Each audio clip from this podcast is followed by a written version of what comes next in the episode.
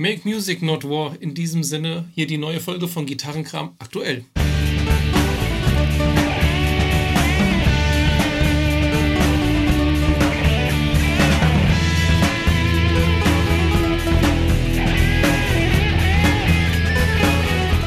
Herzlich willkommen bei Gitarrenkram aktuell März. März. Genau. Ähm, Wir Ja. wünschen euch diesmal kein frohes neues Jahr nochmal. Das haben wir nämlich schon im Januar und im Februar gemacht. haben wir es zweimal gemacht? Ja. Okay. ja, ich weiß noch, dass wir im Februar vom Januar auch gesprochen hatten, glaube ich. Irgendwie, da waren wir irgendwie, weil wir es im Januar noch aufgenommen hatten und da waren wir irgendwie noch nicht so ganz äh, im neuen Jahr-Modus so Ja. richtig. Aber jetzt sind wir total im März-Modus Ja. angekommen. Leider ähm, sind wir jetzt im März angekommen. Es gibt ja schlechte Nachrichten. Ähm, ja gut, hat ja jeder mitgekriegt. Ähm, wenn ihr jetzt hier gerade unsere Melodie gehört habt, unsere Anfangs- und Endmelodie, ja, das ist ja ein Song, ein alter Song von uns, Game of Agony. Und das ist ähm, tatsächlich ein Antikriegssong, den ich damals zum Golfkrieg 2 äh, geschrieben habe. Ne? Ja. Und ähm, sehr schade, dass das jetzt wieder so aktuell wird irgendwie. Ja. Damit habe ich jetzt äh, nicht gerechnet oder Nee, irgendwie keiner. nee, also, das äh, hätte ich mir gerne erspart. Ähm, außerdem, wer uns jetzt auch so ein bisschen auf äh, YouTube und mit unseren Reactions folgt, der kennt ja unseren Ginger Friday. Ja. Und ähm, die Band Ginger kommt aus der Ukraine. genau. Und ähm, das ist natürlich auch für die ähm, ein hartes Los. Die sind auch gerade in Kiew. Also In das Kiew, letzte, was genau. man gehört hat, war halt am Samstag haben sie ein Video veröffentlicht. Da waren sie in Kiew. Dass es ihnen, dass sie alle leben, dass es ihnen den Umständen entsprechend gut geht, Ja. aber dass das schon nicht toll ist. Und ich glaube, ja. ursprünglich kommen sie, glaube ich, sogar aus Donetsk, was Ja, noch genau. weiter im Osten der Ukraine Ja, das ist. war ja das, was da, ähm, wo, wo, die, wo der ganze Mist anfing quasi. Ne? Jetzt hier, das war, ist, das sind ja solche äh, besetzten Gebiete gewesen da. Ja, ja, nicht schön. Ich hoffe, das äh, äh, ist bald wieder vorbei und ähm, wir können wieder ohne Krieg in Europa weitermachen. Das wäre schön, ja. Vor allem, weil es ja auch wirklich nah ist jetzt bei uns. Also so Ja. nah bei uns haben wir schon Lange lange keinen Krieg gehabt. Ja. Echt schlimm. Ja, also das wollten wir noch mal kurz, äh, da wollten wir noch mal kurz drauf eingehen, ähm, weil das dann auch ähm, bei unseren Reactions, wir werden ja mit dem Ginger Friday da auch weitermachen und da wird das natürlich dann auch noch mal Thema sein. Gut, aber dann jetzt geht's wieder um Musik und Gier. Jawohl. Ähm, ich habe hier aufgeschrieben Wireless Loopers. Nee, wir wollten, machen wir erstmal den Leserbrief, ne? Ja, richtig. Genau. Also der ähm, Patrick hat uns geschrieben. Ähm, Grüße Patrick. Und hat gefragt, ähm, was denn jetzt so Was wir für Signature-Gitarren haben und was wir uns für welche kaufen würden. haben, tue ich keine. Ne? Doch, eine hast du. Aber keiner nimmt das mehr als Signature-Gitarre wahr. Les Paul, okay. Ja. Genau, Les Paul. Also die Signatur Ja. vom Les Paul steht auf der Kopfplatte. Das ist auch eine Signature-Gitarre, die ich auch zweimal habe. Ja, Du einmal. ja genau. Ähm, Und ich habe noch eine. ja, das auch. Ich habe nämlich die Variax Shuriken und das ist Ja, die Signature-Gitarre vom Steve McKay Ja. Von, von 12 Foot Ninja. ja. Großartige Gitarre. Ich glaube, das ist mit Abstand die Gitarre, die ich am allerhäufigsten spiele. Oh, okay, ja. Ja, weil ich die mit Liegt- meiner aktuellen Band immer spiele. Ja, liegt auch gut in der Hand. Ja. Der, ähm, da fällt mir ein, der Rebier hat jetzt gerade ein Video gestern rausgebracht, ähm, dass er ja nicht mehr die Shuriken und die und das Helix spielt für ähm, Frog Leap, sondern jetzt seine Gitarren spielt und ähm, das Ganze mit dem, wie heißt es? Quad-Core, Quad Core Quad Cortex. ja, von Null DSP da umsteigt. Gut, ich sag mal, was für ihn mir wichtig war, waren diese ähm, Diese Tuning-Geschichten. Tunings. Ich denke mal, dass er jetzt wahrscheinlich zwei unterschiedliche, unterschiedliche Tunings hat, Standard und Drop D oder sowas, ja. Und dann wird er halt mit einem, äh, wie, wie heißt das? Mit einem Pitch-Shifter das genau, einfach das, runterpitchen. genau, haben, hat, haben wir auch schon gemacht alles, ne? Ja, Ja, ist ja ein alter Hut für uns. genau. Aber was, ja, was würden wir uns noch kaufen? Ähm, und wenn es nicht so, das, er hat ja gesagt, die sind ja dann auch immer so teuer, aber wenn es jetzt vielleicht mal nicht so um den Preis geht. Achso, wir können ja kurz sagen, was er, was er äh, sich so gedacht hatte. Was ihn interessiert wäre oder reizt, wäre die Tony Iommi Epiphone in sch komplett schwarz. Ja, gut. Mit Kann man die denn, als Inlay. Ja. kann man die denn spielen mit fünf Fingern an der linken Hand? Gut, ja, war ein bisschen makaber. ja, aber Tony Iommi hat nur drei, drei- viereinhalb, viereinhalb so, glaube ich, oder so. ja, so drei und ein paar zerquetschte. Ja. Und dann hat er gesagt, eine Rory Gallagher Strat würde ich mir jetzt wahrscheinlich nicht kaufen, aber cool finde ich die schon. Ich mag ja so äh, geagte und die ist ja richtig abgewetzt. Da ist ja quasi Ja. kaum noch Farbe dran. Ne? Das finde ich schon, sieht auch geil aus. Ne? Ähm, ja, kann ich schon verstehen, warum er da Lust drauf hätte. Ja. Ähm, bei mir wäre es, ich habe es sogar letztes Mal genannt in der Februarausgabe, ne? diese ähm, EVH Wolfgang Special hier, diese grüne. Also diese Kombination von diesem Mintgrün mit den ähm, Creme-Hamburgern, Ja. Und Die dem hat's mir- ja, die hat es mir echt angetan. Ähm, ich habe die auch hier auf meiner, wer jetzt hier das Video zuguckt, sieht es vielleicht auf meiner Wunschliste drauf. Ich habe habe die echt schon eingeplant gehabt. Ähm, dieser, der, den Drop D Tuner könnte ich auch gut gebrauchen, ja. Ja. Ähm, aber ähm, ich habe es ja schon mal gesagt, mit ähm, ohne Split Coil und dann mit, den, mit dem Floyd Rose, das wäre nicht so ganz meins. Und ähm, ich habe jetzt ein neues Projekt, auf das ich spare. Das äh, erzählen wir euch vielleicht mal in ein, zwei Jahren. Dann, wenn es soweit ist. Ähm, hat auch nicht direkt was mit Musik zu tun, aber ja. Aber trotzdem, also die wird mir schon äh, gut gefallen. Ähm, das wäre so eine Sache. Dann gehen wir mal, ähm, was du dir jetzt rausgesucht hattest hier. Die hast du natürlich, von der redest du ja schon seit Jahren. Schon seit Jahren. Die- ich finde die Wir müssen sie mal für unser äh, äh, hörendes Publikum auch nennen. Die Fender Jim Root Telecaster Flat White. Genau. Also A, bin ich großer Fan von, ja, nicht unbedingt jetzt von Slipknot und Stone Sour. Jim Root ist ja nicht mehr bei Stone Sour. Aber ich finde so seinen, seinen Ansatz immer cool, ein Instrument zu bauen, was sehr vintage-mäßig aussieht und sehr modern ausgestattet ist. Das hat mit einer Tele eigentlich nichts mehr zu tun. Der Body ist aus Mahagoni. Ja. Ich habe sie mal in der Hand gehabt, sie ist mir auch viel zu schwer. Aber ich finde die von der Art her total cool. Und Ja. von Harley Benton gibt es jetzt eine fast genau identische ja, Tele. Ja, ja. Ähm, die finde ich einfach cool. Und Strat gibt es auch, glaube ich. Ne? So, Die Strat gibt es auch. also, es gibt auch so eine, so eine so Jaguar oder Ja. sowas, aber ich finde von der einfach die Tele am coolsten von denen. Ja. Ja, naja, gut, mein Ding ist es nicht so ganz, aber ja, klar. Ja.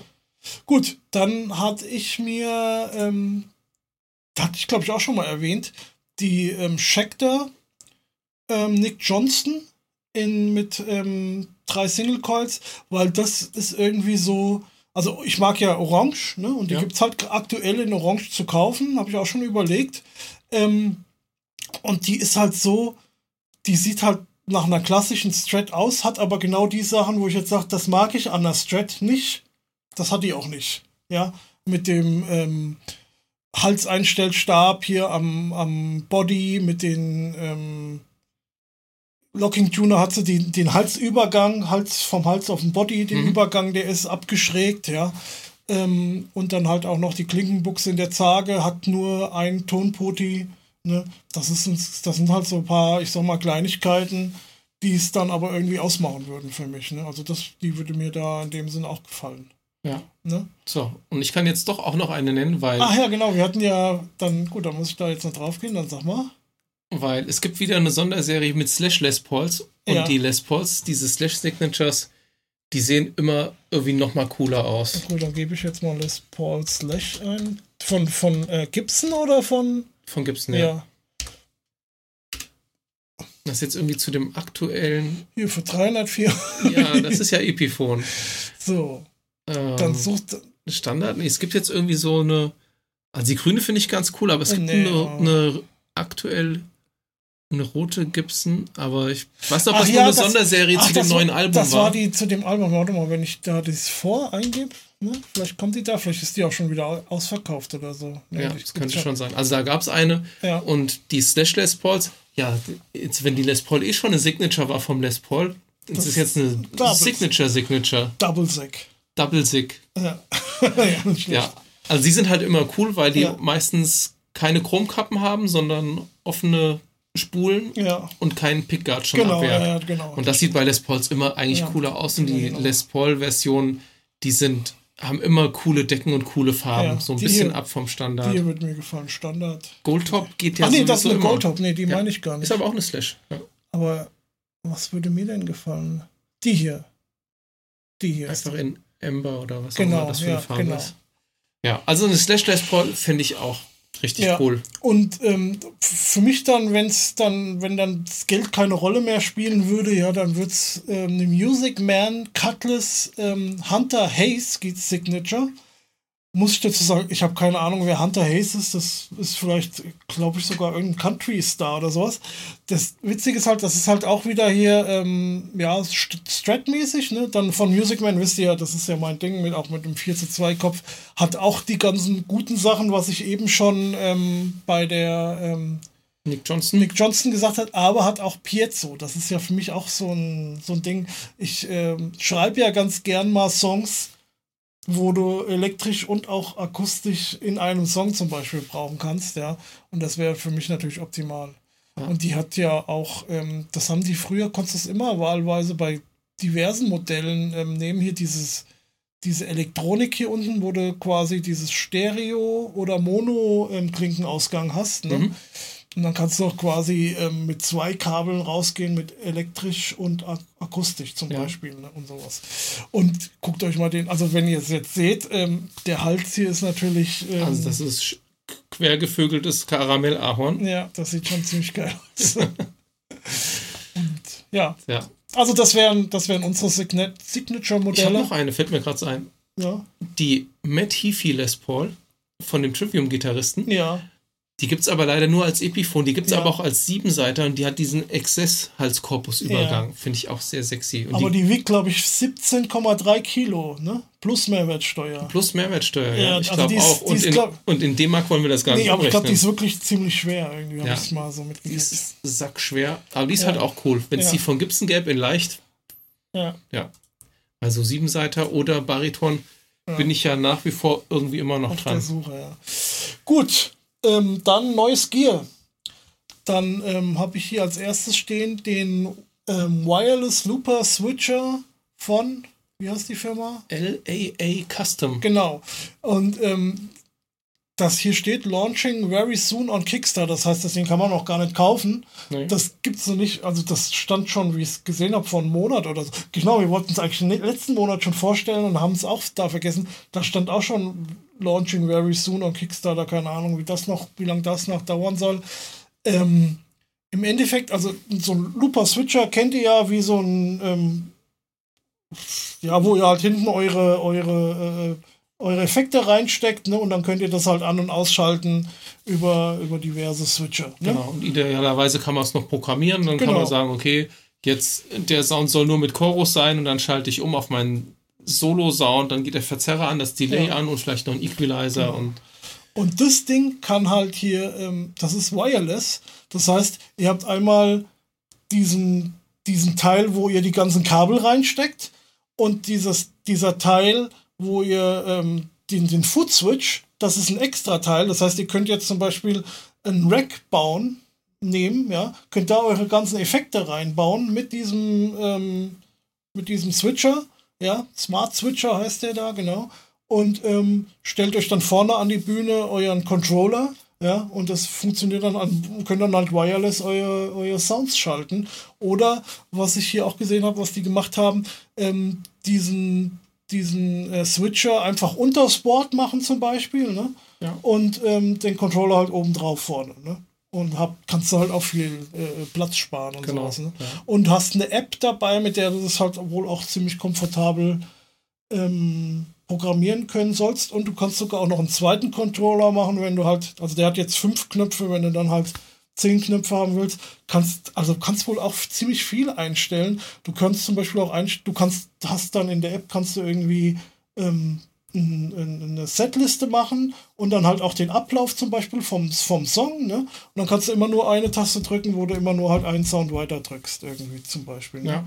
Und dann kommst du jetzt wieder, das hattest du mir ja letztens auch schon mal, da hatten wir auch schon mal drüber gesprochen, kommst du dann an, ja gut, aber wenn du dich mal verdrückt hast, gut, dann hast du ja fünf Tasten, dann machst du halt eine davon wieder zurück oder so, ne? Könntest du ja theoretisch auch machen. könntest du theoretisch machen. Aber du hast halt keine optische Rückmeldung außer LEDs auf dem Ding. Ja, Also da aber ich sag mal, ja. Der, der Scribble-Strip verwöhnte Helix-User, Ja, wie ich zum Beispiel. aber- aber ich finde das ansonsten total cool. die Sache ist halt die, das Ding wird ja so oder so wahrscheinlich schweineteuer werden. Gut, als Kickstarter, wenn du jetzt wirklich beim Kickstarter mitmachst und vielleicht noch ein Early Bird bist, dann kriegst du es für irgendwie mit für 30, 40, 50 Prozent weniger. Es ist ja oft so, also dann am Ende äh, verkauft wird, ne? Aber ich schätze mal, das Ding wird nicht ganz billig werden. Also ich denke mal, die nehmen, denke ich, locker mal ein Tausender dafür. Das wäre jetzt auch so meine Schätzung, ja. Ja. Aber cooles Teil und Ja. ich habe auch immer, ich kriege die Werbung regelmäßig bei Ja, Facebook eingeblendet, aber Deswegen wundert mich, dass die, die werben ziemlich viel, aber, machen das, aber es kommt nicht raus. Ja. naja, gut. Ja, das war das. Also, da muss man dann halt mal irgendwie Videos abwarten, wenn das Ding mal irgendwann draußen ist, ob, was, ob das jetzt wirklich was taugt. Vielleicht ist es ja auch Schrott. Ne, weiß man ja nicht. Aber es sieht irgendwie ganz cool aus und die Idee, ähm, ich habe das ja schon hier und da mal gesagt, ich stehe auf Wireless. Ne? ja.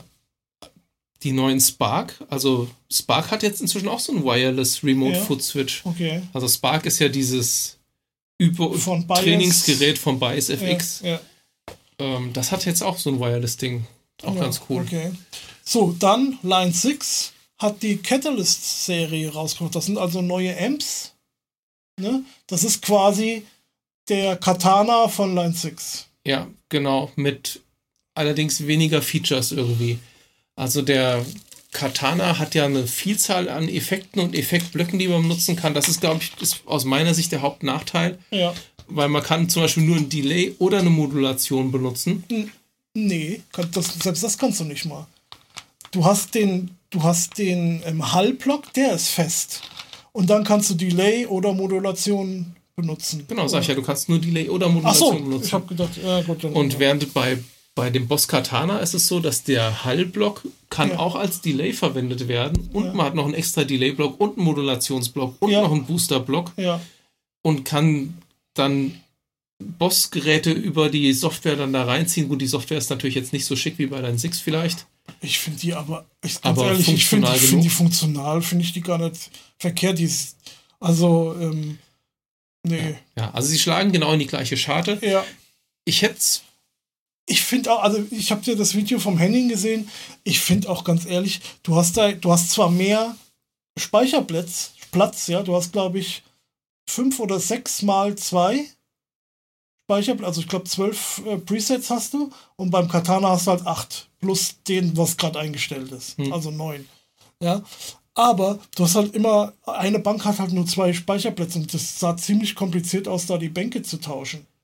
einmal das. Ja, das, also das fand ich so ein bisschen doof. Und ich, sie hätten mich vielleicht gekriegt, wenn jetzt auch der 60er schon einen MIDI-Eingang gehabt hätte. Dann hätte man nämlich 128 Speicherplätze abrufen können.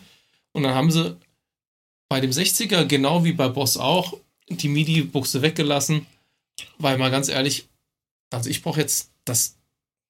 Den nimmt man ja eh vermutlich nicht auf die Bühne und selbst wenn sind 60 Watt eigentlich auch dick genug. Ja, ja aber Ähm, gut. Wie ist denn der Gewichtsunterschied eigentlich zwischen dem 60er und dem 100er? Also das ist, glaube ich, wirklich der einzige Unterschied, der dann irgendwie zählt, wo ich jetzt sagen würde, 11,8. 8,8 Nano kostet, äh, kostet wahrscheinlich Kostet- über 13 Kilo.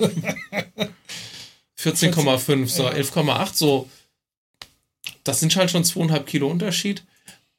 Das macht es halt handlicher, wenn man es mal mitnimmt. Also ich wäre auch bei dem Also- Katana 50, wenn der MIDI hätte, hätte ich den. mm, Aber naja, hat halt nicht. Davon mal abgesehen, mich hat der jetzt im Sound auch nicht wirklich umgehauen. Irgendwie. Also ich meine, ganz ehrlich, das ist halt auch wieder mehr was so für die Einsteigerklasse. Ne? Vielleicht, wenn du den ganz billigen gekauft hast, dann vielleicht auch schon für den leicht fortgeschrittenen. Aber ganz ehrlich, uns, für uns ist der eigentlich gar nicht gedacht. Ja, und äh, wenn du ehrlich bist, ist er für uns auch nicht wirklich interessant. Nee, Ne? Von daher, ja, ja. Gibt's jedenfalls. gibt's jetzt ähm, also quasi Katana in grün, ne, wenn du so willst, von, von Line 6. Von Line 6. Ja, Gleicher Preis, gleiche ja Größe genau, ungefähr. genau, genau. Das war ja vorher, äh, ich glaube, so dieser offizielle Verkaufspreis, der war ein bisschen höher und dann kamen dann die Preise raus, irgendwie Anfang Februar oder sowas, und dann äh, kam dann schon raus, dass die halt genau das gleiche kosten wie die Katanas. Genau, sind auch genau gleich. Es gibt einen 60er, einen 100er und einen 200er, Ja. wobei der 200er mit 2x12 ist und bei Ja. Boss ist das genauso. Da gibt es einen 50er, einen 100er, einen 200er und der 200er ist mit 2x12. Aber den Katana gibt es auch als Top-Teil. Ja, ach, den Katana gibt's auch. Da gibt's auch noch den Air. Katana irgendwie. Air und, und Ja. Katana Mini und, Und, und ähm, die Rückkehr der Jedi-Katanas. Und die Kopfhörer-Katanas. Nee, das sind Vasa. Ach, das sind Vasa. Entschuldigung. Ja. Gut, Die von dem nächstes. Knäckebrot. Nächstes. Ähm, TC Electronic Impulse IR Loader.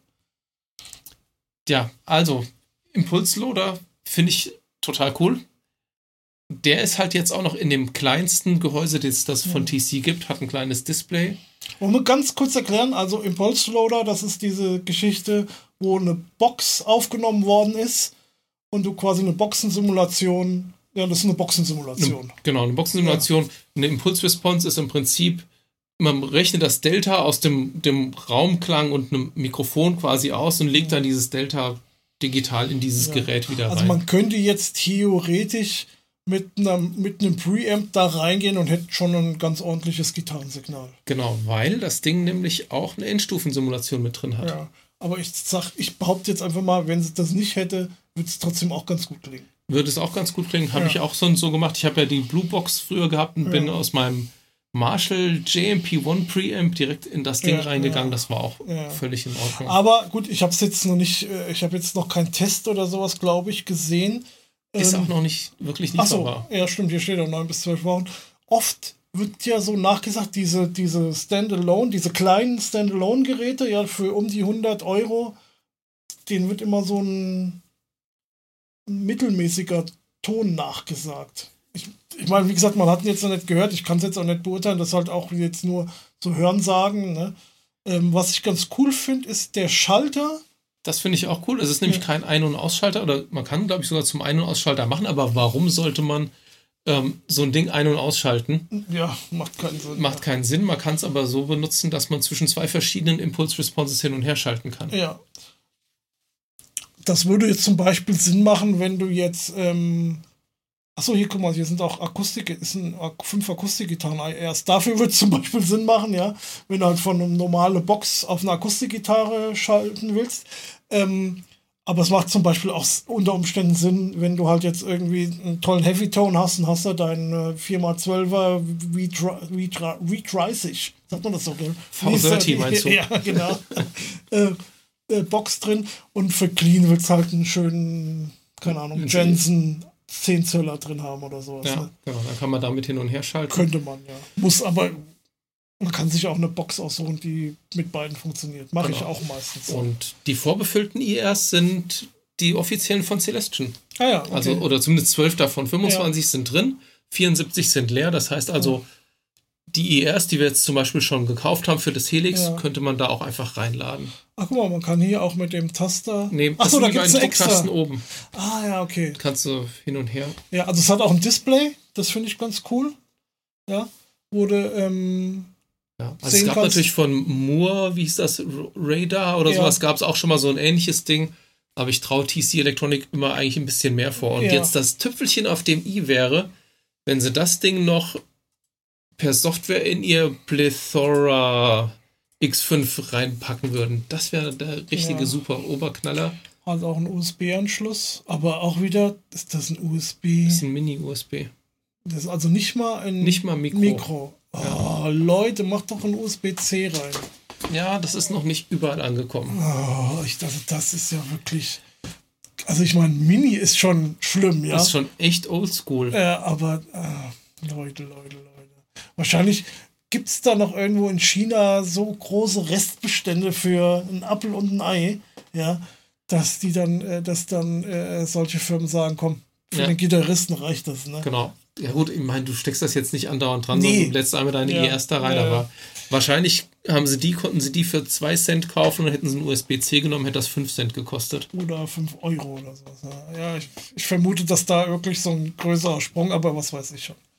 Gut, das war das. Dann gibt's jetzt, ist das, sind wir jetzt soweit schon? Ja. Ja. Also gibt es schon wieder nicht mehr. Ja, ist schon ausverkauft, genau. Gibt's von, ich kannte den auch gar nicht, den Laden hier, ähm, Caroline Guitar in Amerika. Ja, aber ich meine, ich hätte irgendwo, wahrscheinlich, weil ich ähm, den Kanal von JHS gucke, Ja. der hat, glaube ich, dieses Hawaiian Pizza Fass schon mal vorgestellt, der Josh. Genau. Und das ist das gleiche Pedal, ja, Hawaiian Pizza Fass, also ist ein Fass. Und es hatte aber als, als mit 50 äh, Stück, als 50 Stück Limited Edition äh, rausgebracht, Fuck Putin heißt das jetzt. Ne? Ist in, in blau mit gelber Schrift, ne? Ähm, ist klar. Äh, Ukraine. Und ähm, ja, aber Fuck Putin, das steht da nicht. Da steht FCK ja. PTN. Ja, genau. Gut, okay. Ihr wisst Bescheid. Ja. Pizza Shit. Stand es bei dem Original auch da? Pizza Shit? Naja. Ähm, ich glaube, bei, bei, bei, dem Original stand da oben Hawaiian und da unten stand Pizza Fass. Achso, okay. Ja, oder gesagt, sowas. Schon, schon ausverkauft. Ich habe auch keine Ahnung, was das kostet irgendwie. Das äh, kriegst du, glaube ich, in Deutschland auch nicht so einfach. Ich habe das mal gegoogelt, da waren dann wirklich viele irgendwie auch Sprachen, die ich nicht beherrsche irgendwie, hm. die dann hochkamen. Ähm, ja, war so eine nette Anekdote zwischendurch. Und dann, wo du jetzt gerade schon bei J, J HS. Achso, hier war nochmal die, die Webseite von denen, ja. Ähm, warst, ähm, die haben auch was Neues rausgebracht. Genau, die haben das JHS Pedals Overdrive Preamp rausgebracht. Vielleicht klingelt es bei dem einen oder anderen bei Overdrive Preamp. Das war das erste, der erste Verzerrer von DOD damals. Achso, nee. Ja. Ähm, der DOD 250 war eigentlich ein relativ legendärer Schaltkreis und DOD ist dann ja ein paar Mal verkauft worden, war dann am Ende bei Digitech. Ich glaube, Digitech baut noch ein paar DOD-Pedale. Es gab eine, jetzt eine Folge gerade vom Josh darüber, mhm. wo er alle Reinkarnationen von dem DOD 250 vorgestellt hat. Ja. Gibt's aber nicht mehr und er hat den Schaltkreis äh, oder zwei Schaltkreise von zwei verschiedenen DODs, weil die haben eine ziemliche Teilestreuung gehabt. Was wohl daher kam, die haben halt irgendwelche alten IBM-Computer auseinandergenommen und haben die Bauteile, die sie da genommen haben, haben daraus Effektgeräte gebaut. Ja.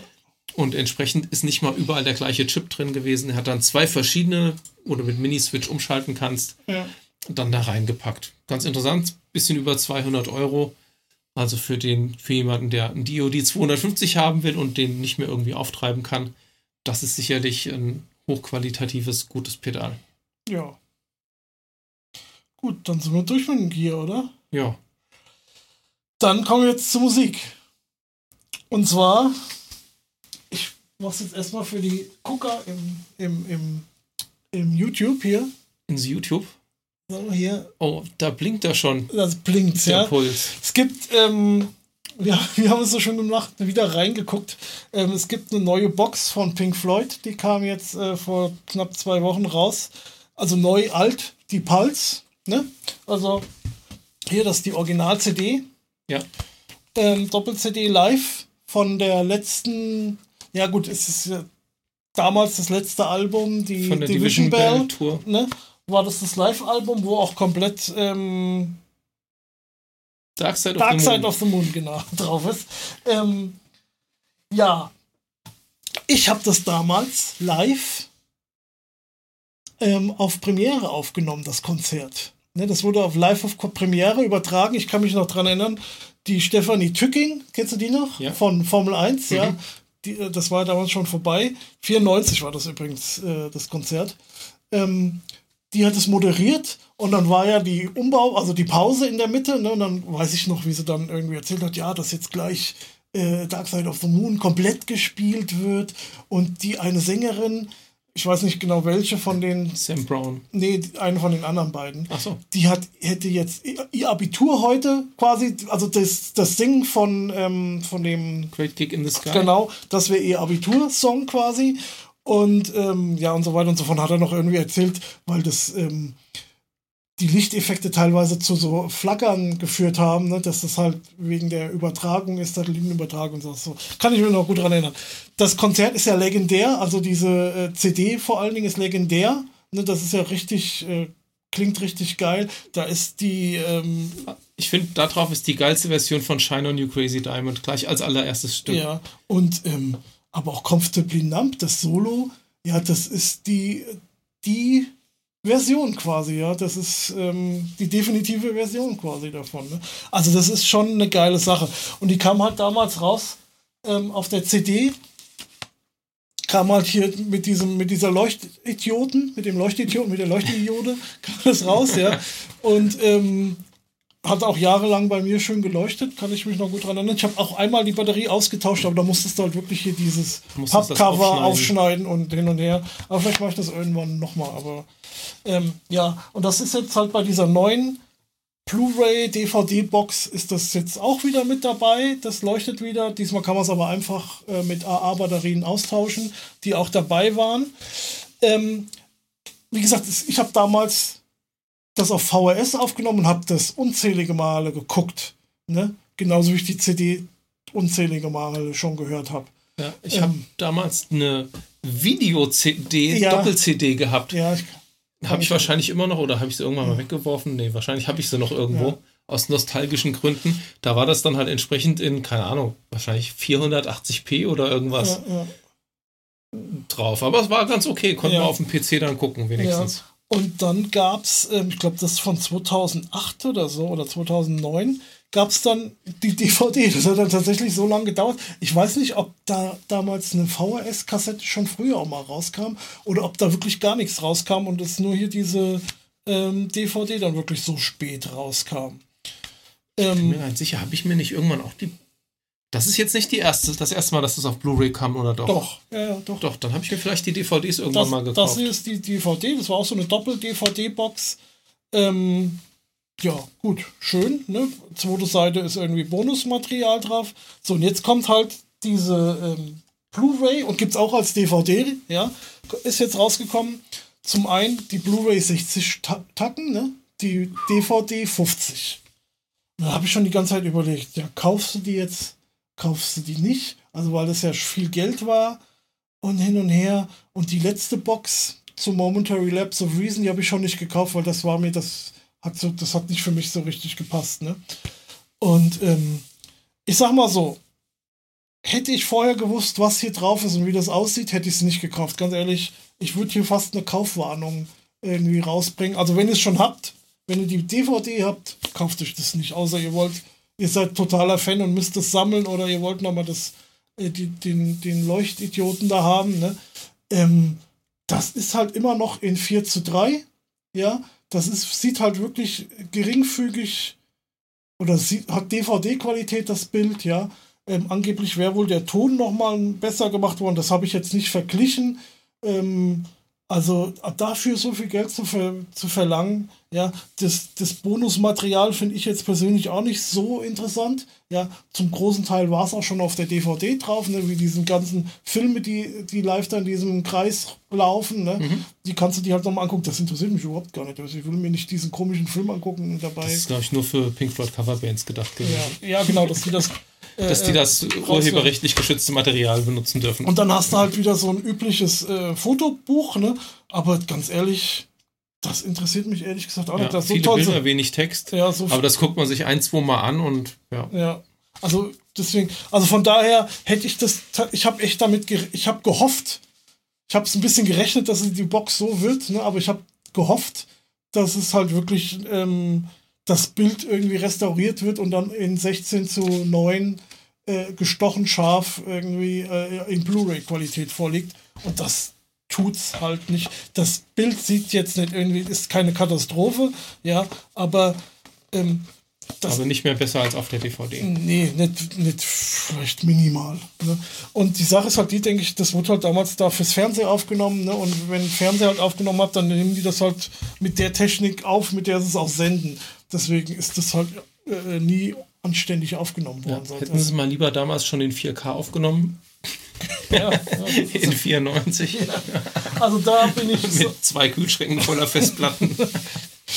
ähm, nee, das ist ja, das siehst du ja bei den Filmen, bei den alten Filmen, die sind ja alle analog auf, äh, äh, wie, wie nennt man das, auf Film aufgenommen irgendwie, ne? Da gibt es ja auch verschiedene Dinge.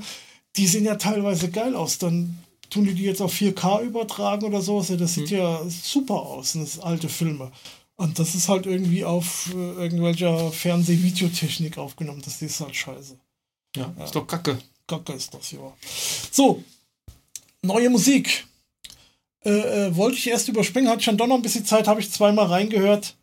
Wirst du nie drauf kommen, wer ein Soloalbum gemacht hat? Ich sehe nur da KW. Und das ist, ist wahrscheinlich Kalle Wallner. Ganz genau. Kalle Wallner von RPWL, genau.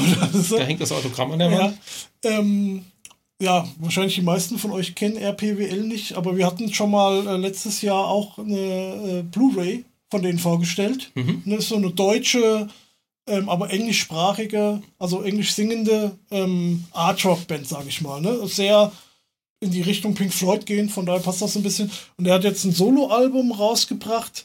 Ähm, das ist Instrument. Also Kalle Wallner ist der Gitarrist, ne? Genau, achso, genau, das ist der ja. Gitarrist, von daher ist auch nochmal interessant hierfür. Und sehr guter Gitarrist. Also ich hab, äh, verehre ihn sehr, höre ihn sehr gern, sehe ihn sehr gern. Ähm, ja, und das Album ist ganz witzig, da sind sieben Stücke drauf, die heißen 1, 2, 3, 4, 5, 6 und das siebte heißt Seven and Out. Okay. und ähm, ja, ist instrumental, außer das dritte Lied, da wird gesungen. Ich befürchte, das singt er sogar selbst.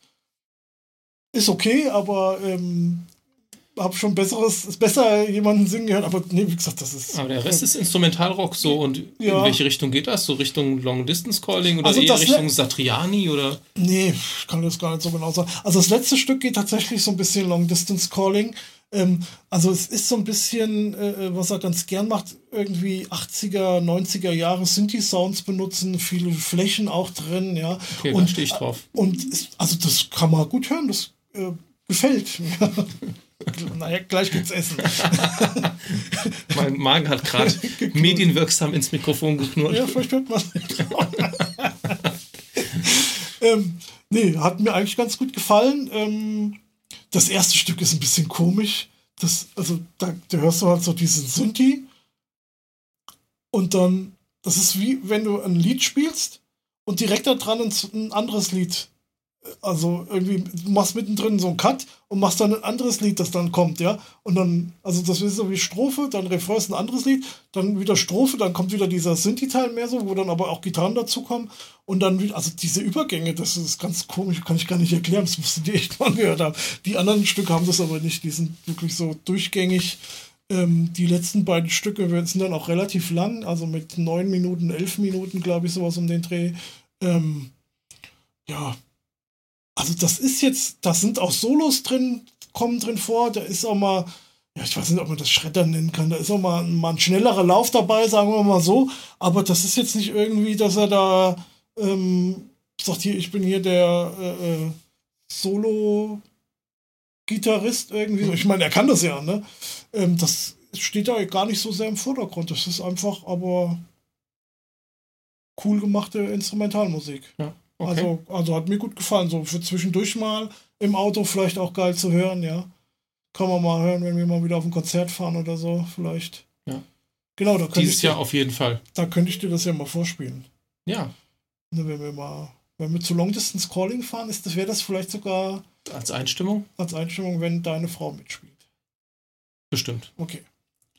Ja, also kann man mal reinhören. Wirklich schön, wenn euch langweilig ist. Ich meine, die meisten von euch haben ja wahrscheinlich eh irgendwie ähm, Spotify oder was ähnliches. Ne? Kalle Wallner aus Bayern. ja. So, dann wieder reingehört. Haben wir heute ein Album äh, von Spock's Beard. Ja. Und da haben wir uns gedacht, ich habe mir das gedacht. Aber ja. du bist ja bei mir, ne? Ich bin da voll bei dir. Ich ja. denke nicht, meistens nicht so viel. Ja. da haben wir uns gedacht, ähm, wir stellen euch nochmal kurz Box Beard vor. Wer ist das überhaupt? Ich meine, der Name ist schon mal hier und da gefallen. Ähm, aber es ist halt jetzt nicht so die bekannte Band, ne? Nee, nicht so und, wirklich. Und in, ist auch ich sag mal, unbekannter geworden die letzten 20 Jahre, kann man fast sagen. Ne? Genau, also ich würde sagen, mit der Day for Night war so ziemlich der Höhepunkt eigentlich. Nee, ich glaube, der Höhepunkt war schon mit der, mit der Five davor, äh, danach. Hm. Ähm, ja, aber fangen wir vorne an. Also der, ähm, der Neil Morse, den Namen haben wir jetzt auch schon ein paar Mal genannt. Ja, der wollte ja auch in vielen anderen Bands. Genau. Deswegen kommen Gerne auch mal mit Mike Portnoy. Ja, damals noch nicht. Ähm, aber zu der Zeit haben sie sich dann auch kurz danach kennengelernt. Ja.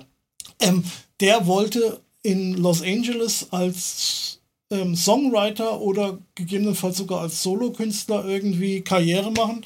Das hat leider nicht geklappt. Und dann hat er sich gedacht, gut, dann gründe ich halt eine Band. Ähm, und damit machen wir irgendwie Musik, worauf ich Bock habe, ne? die mir richtig Spaß macht. Und da hat er halt Spock Beard äh, gegründet mit äh, seinem Bruder Alan? Alan zusammen. Ähm, Dave Maros am Boss, am Boss, am Bass. Vielleicht hat er auch was vom Boss, wer weiß. Der Dave Like Boss. der Dave Maros, ich glaube, da hatte der ähm, Neil Morse dann auch mal mitgespielt. Der hatte bei dem, wie hieß denn der von den Animals, der Sänger? Weißt du das noch? Ähm, Das wurde auch immer genannt, da, da, da, Animals. In the Animals, ja. Ähm, Soll ich mal kurz googeln hier? ja. Animals, nur, achso, mit Band vielleicht. Auf jeden Fall, ähm, da, spiel, da spielte der Eric dam- Burden? Ja, ich glaube genau, Eric Burdens Animals, genau. Bei in der Eric Bur- Burden Band spielte der damals Bass, ne? der hatte da also auch sein gutes Auskommen. Und ähm, Nick DeVigilio am Schlagzeug. Haben wir auch schon, glaube ich, mal genannt. Ne?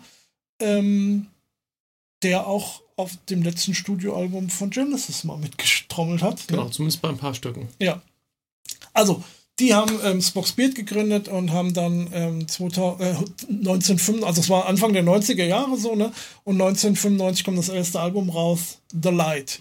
Mit ähm, Dem dem ersten Klassiker The, Light, Light. The Light drauf. Also das ist wirklich, ähm, ich würde fast sagen, ihr bester Song. Also da ist schon das, also gleich auf dem ersten Album richtiger. Also das ganze Album ist gut, ja. Achso, wollte ich doch zeigen, hab ich da extra hier. Ich wollte schon sagen, du, ah, du hast doch da hier die, die mundgelutschte Spezialversion. Genau, The Light, das kam dann irgendwie, ähm, weiß ich nicht, 2003 oder sowas. 2004 steht hier, genau.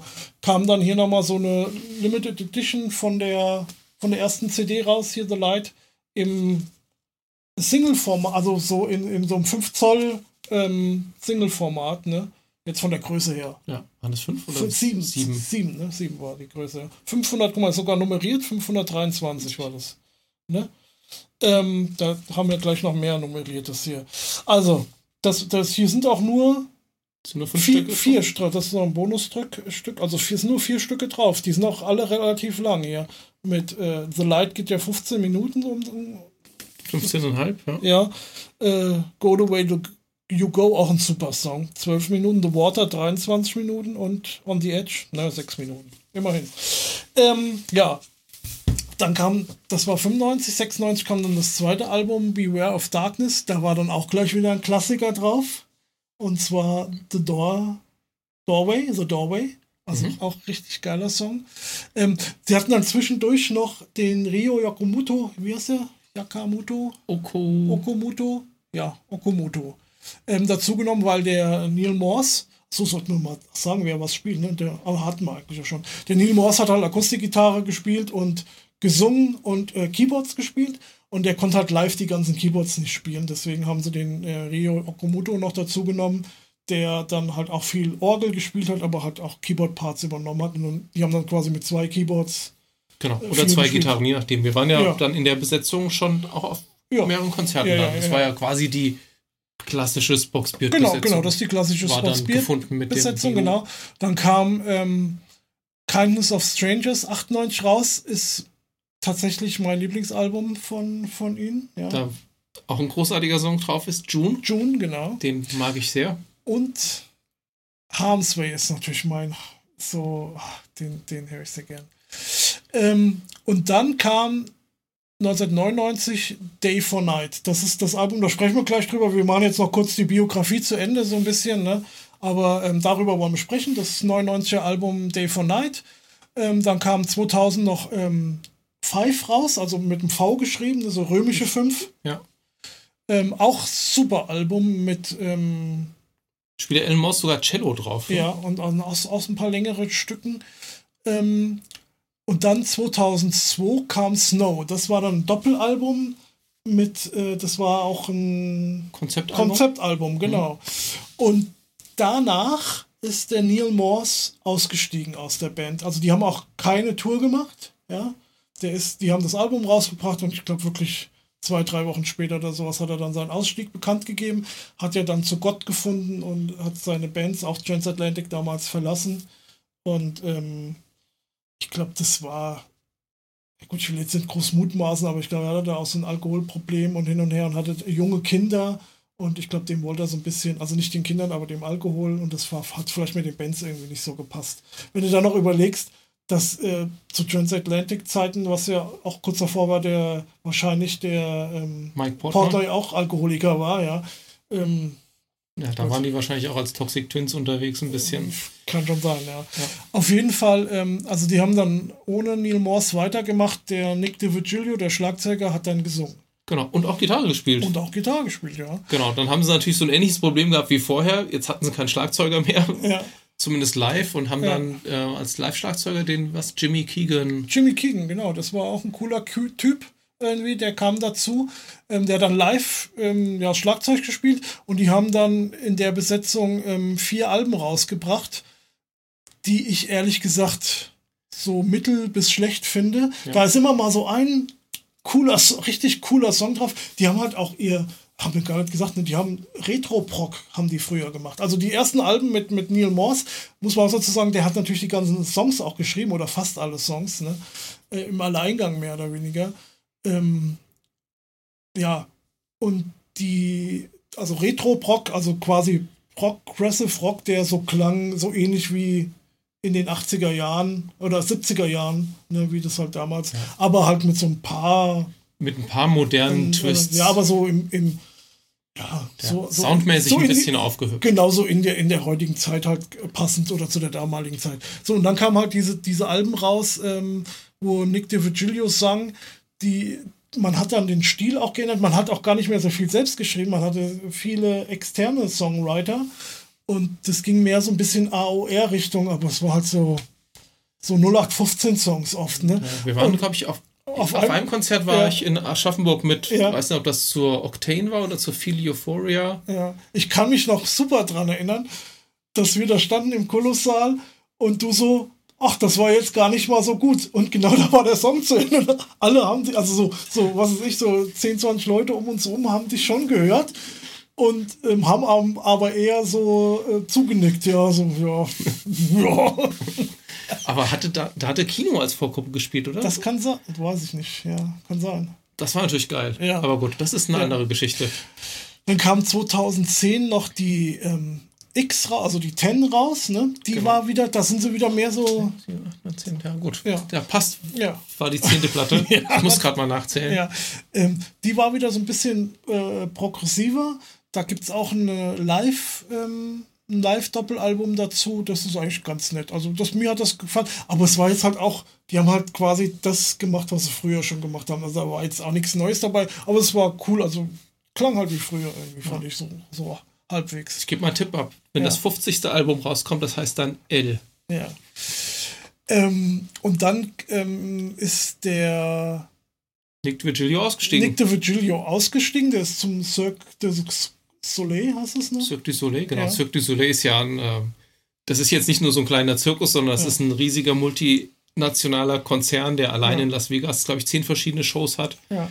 Äh, meine Frau und ich sind große Fans von Cirque du Soleil. Immer wenn was vorbeikommt, gehen wir eigentlich auch hin. Ja, Und die haben vermutlich besser bezahlt. ja. Und der Jimmy Keegan, der ähm, Tourschlagzeuger, ist dann richtiger Schlag, also der feste Schlagzeuger geworden, äh, auch fürs Studio. Und sie haben sich dann den ähm, Ted Leonard. Ted Leonard, wird er ausgesprochen, Ted Leonard von, ah, wie heißt die Band? Steht hier vielleicht da irgendwo. Äh, ist jetzt auch nicht so bekannt, die Enchant hier, Enchant. Ah, okay. Ne, doch, von Enchant. Ich, aber ich glaube, da spielt er auch immer noch. Ähm, und seitdem sind aber auch jetzt nur drei Alben rausgekommen. 2013, 2015, 2018. Die spielen jetzt auch irgendwie nicht mehr so oft. Also, das hat auch, also die haben es mit, mit ähm, Nick DiVigilio am Gesang, haben sie es noch versucht, so aufrecht zu halten. Ne? Also, ich habe sie ja damals schon bei der Day for Night Tour gesehen. Das war in Offenbach im Kapitol? Kapitol, glaube ich, ja. Und ähm, bei der Wii waren wir in, in der Butch Cup, glaube ich. Ja, genau. Ne? Und das. Und hat- sie haben aber bei der D4 Night Tour einmal als Vorgruppe von Dream Theater ja, ja, mal in der Stadthalle Da gespielt. kommen wir, kommen wir gleich nochmal Ja. dazu. Ähm, ähm, also, das ist dann eher wieder so vom Publikum eher weniger geworden. Und wie gesagt, wie dann äh, Nick DiVigilio raus ist, dann ist, hat es auch so ein bisschen. Hat es alles ein bisschen nachgelassen. Und ähm, Jimmy Keegan ist dann auch raus. Also man hat es auch, ich folge ihn ja auch auf Facebook und so, da hat der Jimmy Keegan zum Beispiel viel übernommen, der hat so, der hat, glaube ich, die so ein bisschen zusammengehalten. Und ähm, der ist dann aber auch wieder irgendwann ausgestiegen. Also das letzte Album hat dann zum Beispiel der Nick DiVigilio wieder Schlagzeug gespielt und auch mal live irgendwie ausgeholfen. Ich weiß aber jetzt nicht, ob der da die ganze Tour mitgespielt hat. Aber die haben dann auch nur noch zwei Konzerte in Deutschland gespielt. Die haben vorher, was weiß ich, fünf, sechs, sieben oder zehn, wenn die hier auf Tour waren, ne? mit, mit Neil Morse damals noch so die Zeit. Ne? Genau, aber und, eine Spezialanekdote sollte man vielleicht erzählen über Snow. Ja, genau. Also Snow hatte ich ja eben gesagt, das wurde live nie gespielt. Ne? Und das war auch ein, ein super Album und sehr beliebt bei den Fans. Und ähm, das wurde dann 2016 16 nochmal live gespielt und zwar mit allen Bandmitgliedern, auch ehemaligen.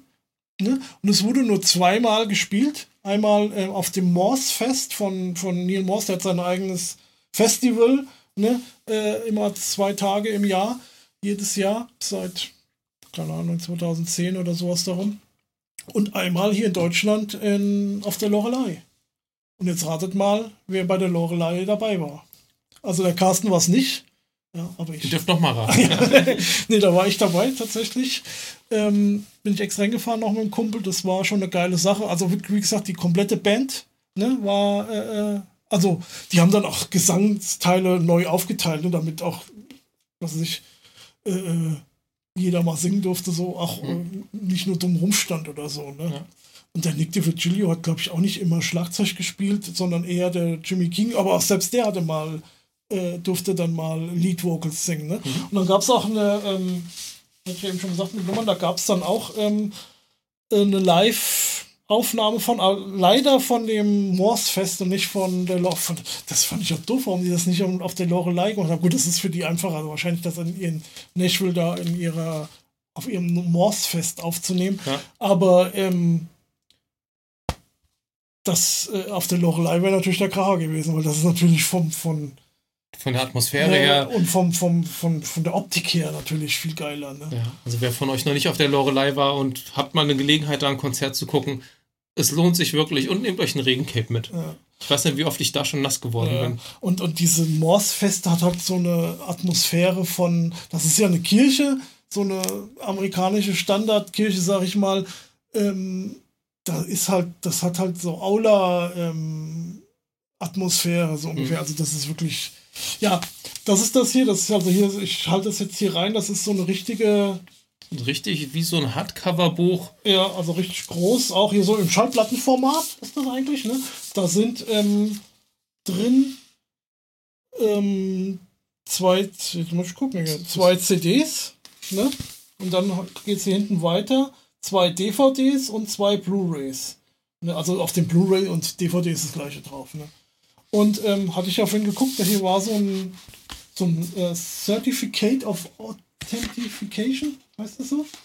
Und Echtheitszertifikat. Ja, genau. Und das kriege ich jetzt nicht. Ein paar schöne Fotos und limitiert ja. war es ist auch. Und ich habe irgendwie die Nummer 900 so viel von. Oder war das das? Ah, nee, das ist ein Poster? Ja. Ja, es stand irgendwo drauf. Ja, Nummer von, irgendwas. Von 2000. Also ich habe, das ist jetzt hier schon eine limitierte Sache und halt hier auch nochmal so ein paar ähm, Bilder. Ne? Guck mal, Siehst du, ich glaube, die habe ich noch nie geguckt. Muss ich mir irgendwann mal die Blu-rays mal ausleihen, oder? Die ist, ja, die ist schön. Also das äh, Snow, ich weiß nicht, das Snow habe ich ja damals, wie das rauskam, auch hoch und runter gehört. Fand das war ganz toll. So, und wir wollten aber über Day for Night sprechen. So, die habe ich hier auch, Day for Night, ja, die CD. Ja. Die kam, wie gesagt, 1999 raus. Ganz, oder willst, komm, erzähl du mal, wie bist du auf Spock's Beer Day for Night gekommen? Ich glaube, ich habe das irgendwo bei Neuheiten in der Gitarre und Bass oder sowas gelesen, aber auch nur so als, als Randnotiz, glaube ich.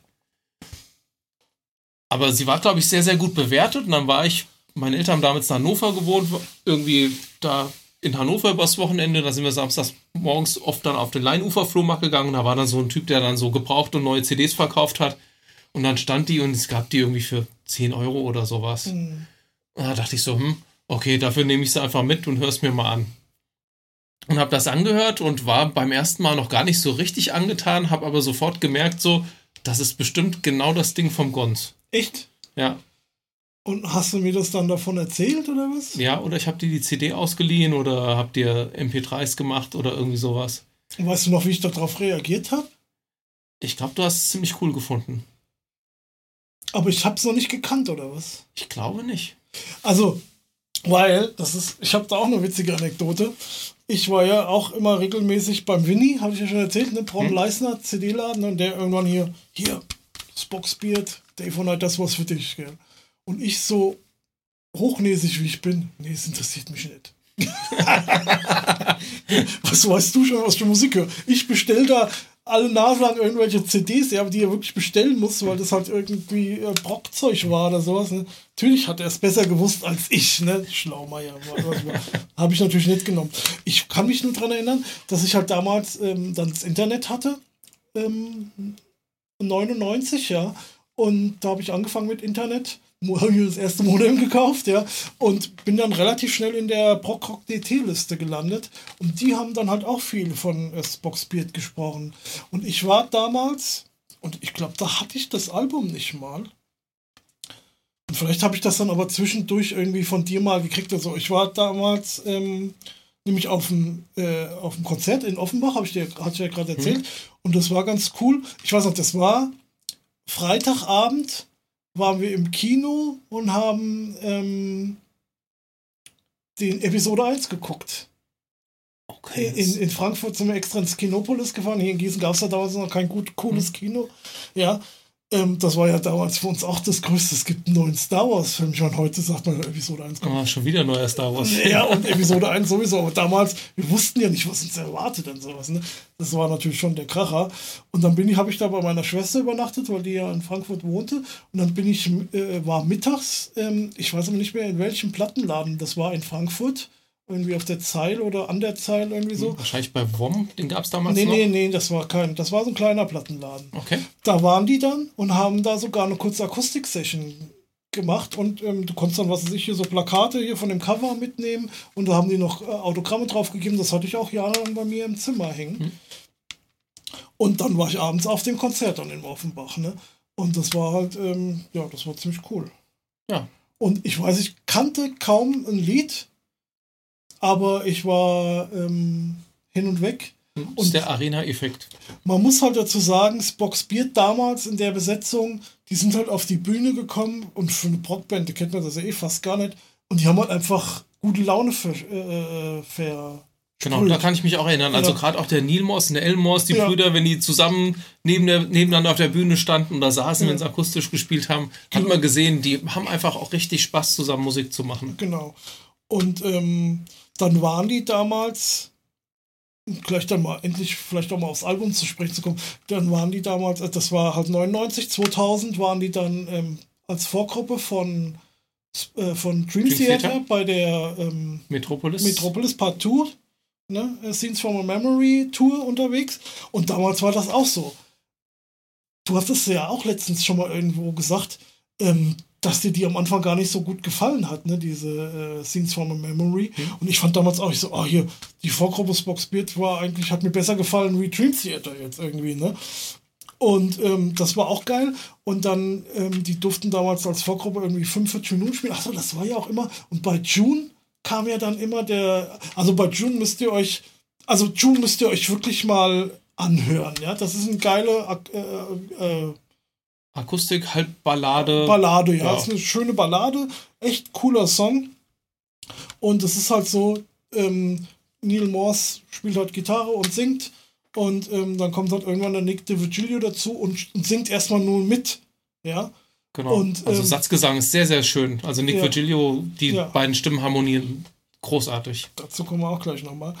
Und, ähm, und dann kam halt immer der äh, Mike Portnoy auf die Bühne und hat dann Schlagzeug dazu Ja. gespielt. Ne? Nicht immer. Okay.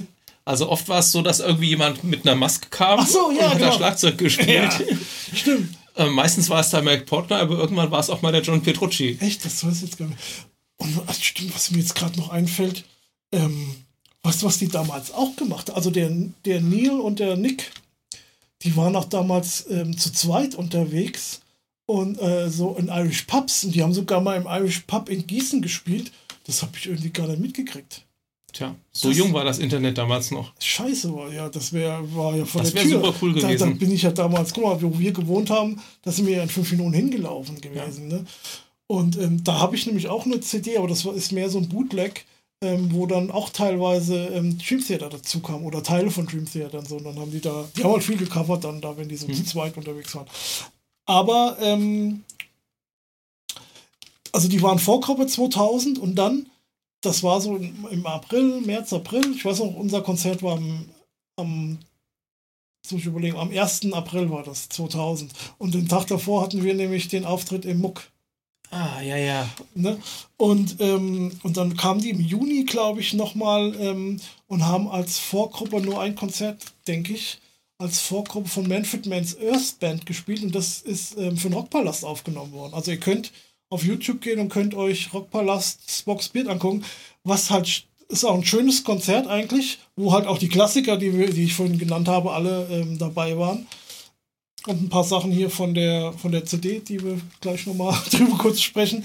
Aber ähm, leider hat der Neil Morster irgendwie eine Erkältung gehabt oder sowas und hat äh, die Stimme, die hat ihm ab und zu mal versagt. Ja. Das ist so ein bisschen der Downsize von, von dieser Rockpalast. Einmal das und ich glaube, dass auch der Bassist nicht dabei war. Ja, das kann sein. Der war irgendwie da verhindert, da hat niemand anderes gespielt, aber hat den gleichen Basssound gehabt. Also ja, wie ich da, ähm, wie ich, wie ich die gesehen habe bei ähm, da in Offenbach, da, war nämlich der, der Alan Morse an der Gitarre nicht dabei und da hatten sie einen anderen äh, Gitarristen dabei und ähm, den Elmos erkennt man auf der Bühne immer an der Gitarre mit dem großen so. Mellotron-Aufkleber drauf. Genau, der hat, der hat eine rote Strat mit ähm, auch, roten Kopf, auch roten Kopfplatte, HSS und ähm, wie heißt äh, Floyd Rose.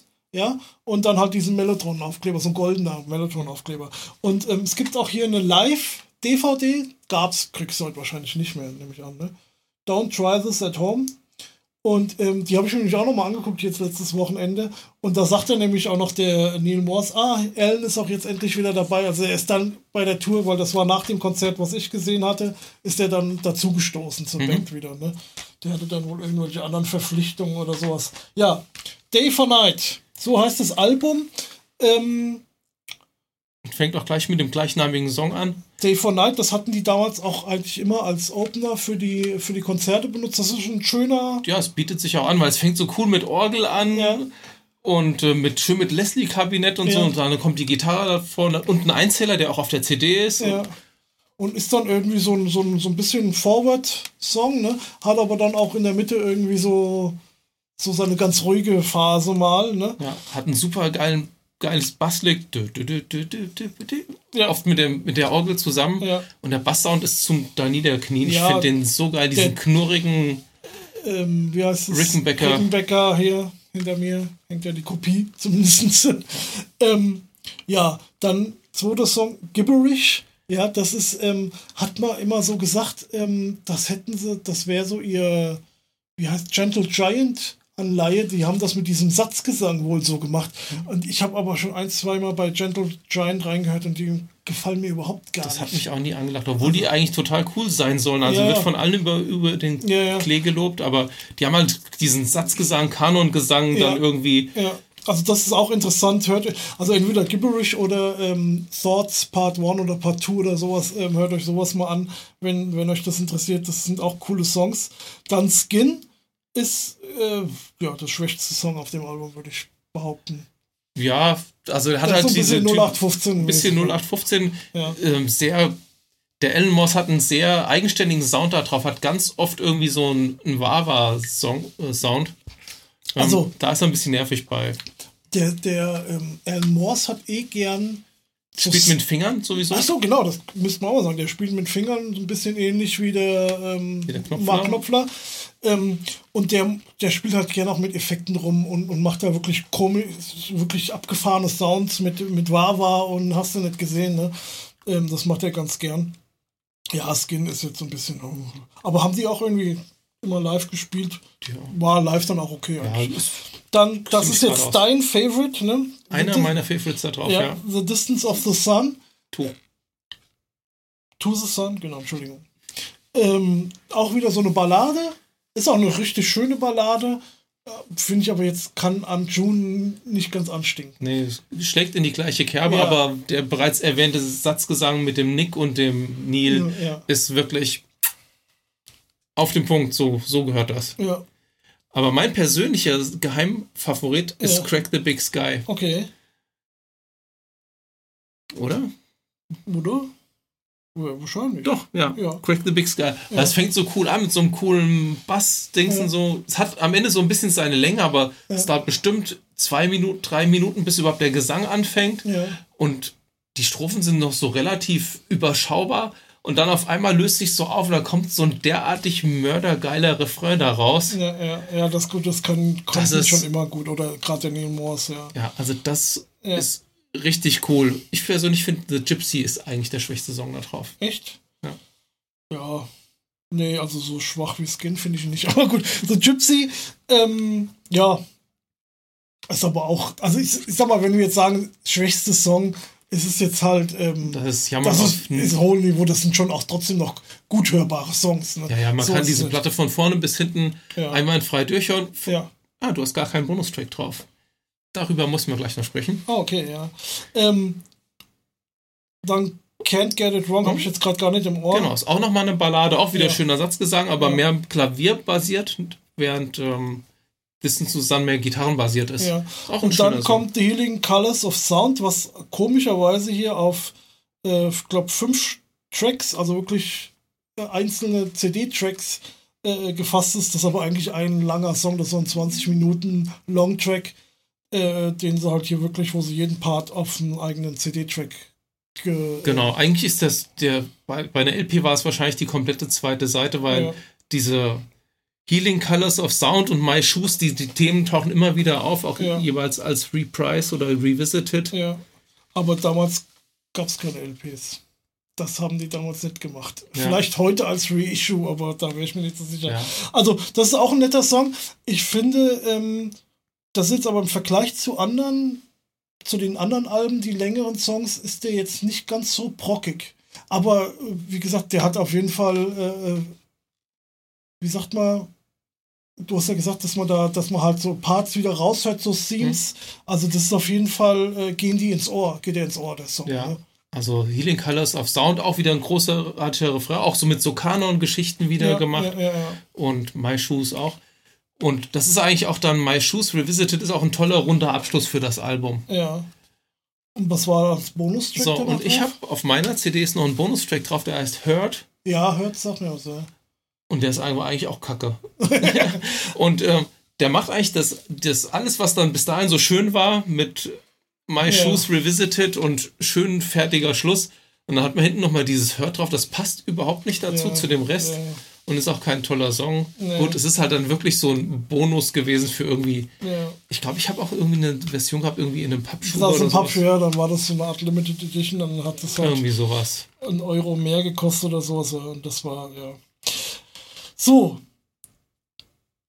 Ich werde jetzt, werd jetzt was sagen, das wird dir wahrscheinlich ein bisschen leid tun, aber von der Spockspear, die Neil Morse-Ära, ja, also die ersten sechs Alben, ist das meiner Meinung nach das Schwächste. Und das ist ein gutes Album. Also es ist jetzt so, dass das jetzt. Aber in dem Vergleich von den sechs Alben ist das das Schwächste, finde ich. Also ich würde ihm trotzdem wahrscheinlich noch eine 6,5 bis 7 geben von 10 Punkten. Also es ist gut, ich will das nicht schlecht reden, ne? mhm. aber es ist, ich finde, es ist das Schwächste von denen. Okay, siehst du, also ich hätte ihm jetzt mal locker eine 8 gegeben. Ja, okay weil ich, ich finde das richtig geil. Es ist aber auch das erste Album, was ich kannte von Spock Ja, ja, deswegen. Das hatten wir ja schon ja, öfters, dass ja, das immer das ist, was ja. am meisten es hängen ist, bleibt. ist aber bei mir auch das erste Album, was ich kannte. Aber ähm, wie gesagt, also das Beste ist für mich das Kindness of Strangers, was davor rauskam. Ja. Und, äh, und das Five ist auch ein grandioses Album, was danach rauskam. Genau, da waren wir auch noch mal auf der Tour. Genau, da waren wir auch noch mal auf der Tour. Das habe ich sogar noch mal. Ich bin auch noch mal nach Hamburg gefahren und bin mit meiner ähm, Bekannten aus Frankfurt, aus Hamburg da auch noch mal aufs Konzert gegangen. Ähm, das habe ich, die habe ich damals zweimal gesehen. Ja. ja. Gut, und den Neil Morse haben wir ja noch etliche Male live gesehen ja, danach. Ja, ja, mit Transatlantic, das war übrigens auch ein saugeiles Konzert in der Batsch Cup. Aber sehen wir jetzt auch bald wieder im Juli. Ja, Genau. Toi, toi, toi. Ja. Also, das war Spock's Beard. Ja, hat ein bisschen länger gedauert, der Ja, Ausflug. Und ja. wir sind mit Spoxbeard noch gar nicht fertig. Nee. mit Spoxbeard und, Und der Riva. Also was halt jetzt ganz super passt, das ist halt aus heutiger Sicht, wenn ihr es hört, ist es dann schon eine Woche raus, zwei Wochen? Wann kam es? Nee, Letzten Freitag? Letzten Freitag. Dann ist eine Woche raus. Ne? Bei uns ist jetzt ja, an, bei uns jetzt eine halbe Woche. Wochen, ja, ja. Also kam jetzt Ende Februar raus, sagen wir so. Ne? Ähm, und zwar, wie heißt Morse, DiVigilio, Jennings. Das Album heißt Troika. Ja. Ähm, Wahrscheinlich, weil sie zu dritt sind. Genau. Und das sind halt besagter Neil Morse, ne, der da damals hier ausgestiegen ist, 2002 von Spock's Beard. Und ähm, DiVigilio ist halt Nick DiVigilio, der sch- dann den Gesangsteil übernommen hat und halt jahrelang der Schlagzeuger war, auch Gründungsmitglied von Spock's Beard. Und ähm, Jennings, das ist der, wie heißt der mit Vornamen nochmal? Dings Jennings, hat mir letzte, habe ich das letzte Mal auch sein Soloalbum vorgestellt Ach so, von. von Haken, der, Ja, okay. der Sänger.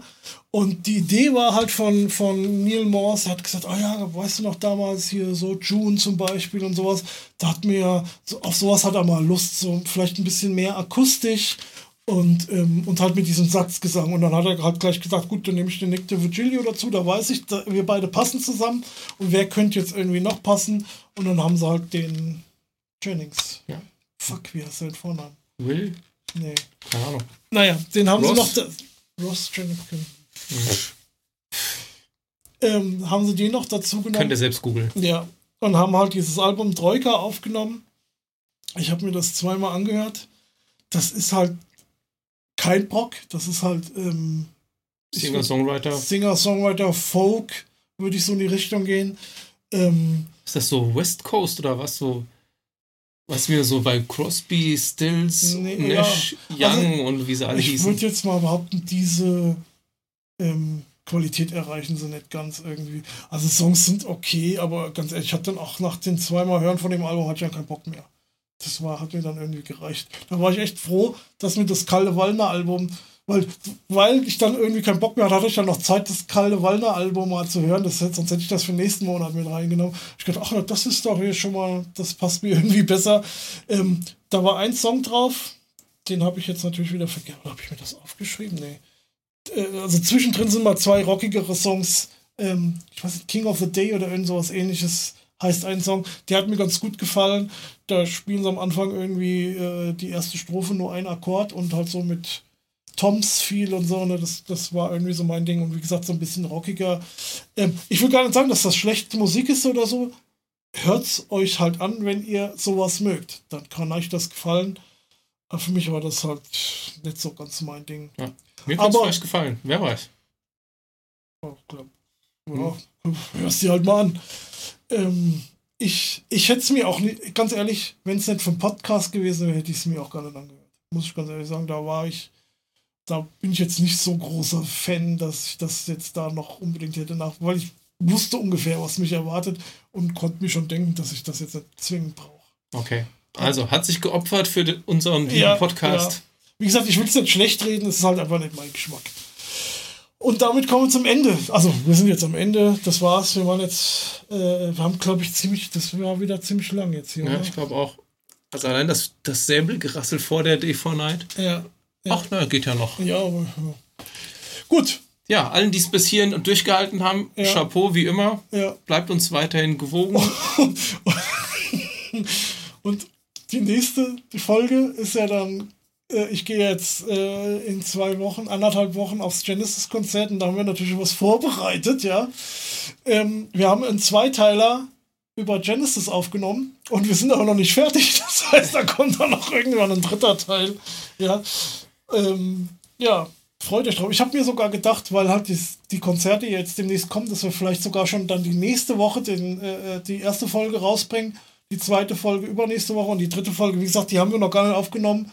Ähm, die kommt irgendwann im April. Genau. Vielleicht nach den Konzerten, dass wir, dass, dass wir darüber auch sprechen können. Ja, habe ich aber überlegt, ob ich da nicht mal, vielleicht auch alleine irgendwie mal so einen kleinen Konzertbericht irgendwie aufnehme und auf YouTube zumindest stelle. Ja. Also so. ich fahre nicht mit. Ja, genau. Ich muss alleine fahren, was bei den aktuellen Spritpreisen ja fast schon wehtut, ja.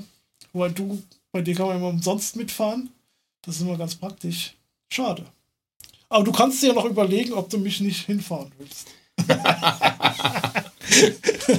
Kleiner Spaß. So, ich würde sagen, macht's gut. Bis bald. Tschö. Tschüss. Cut.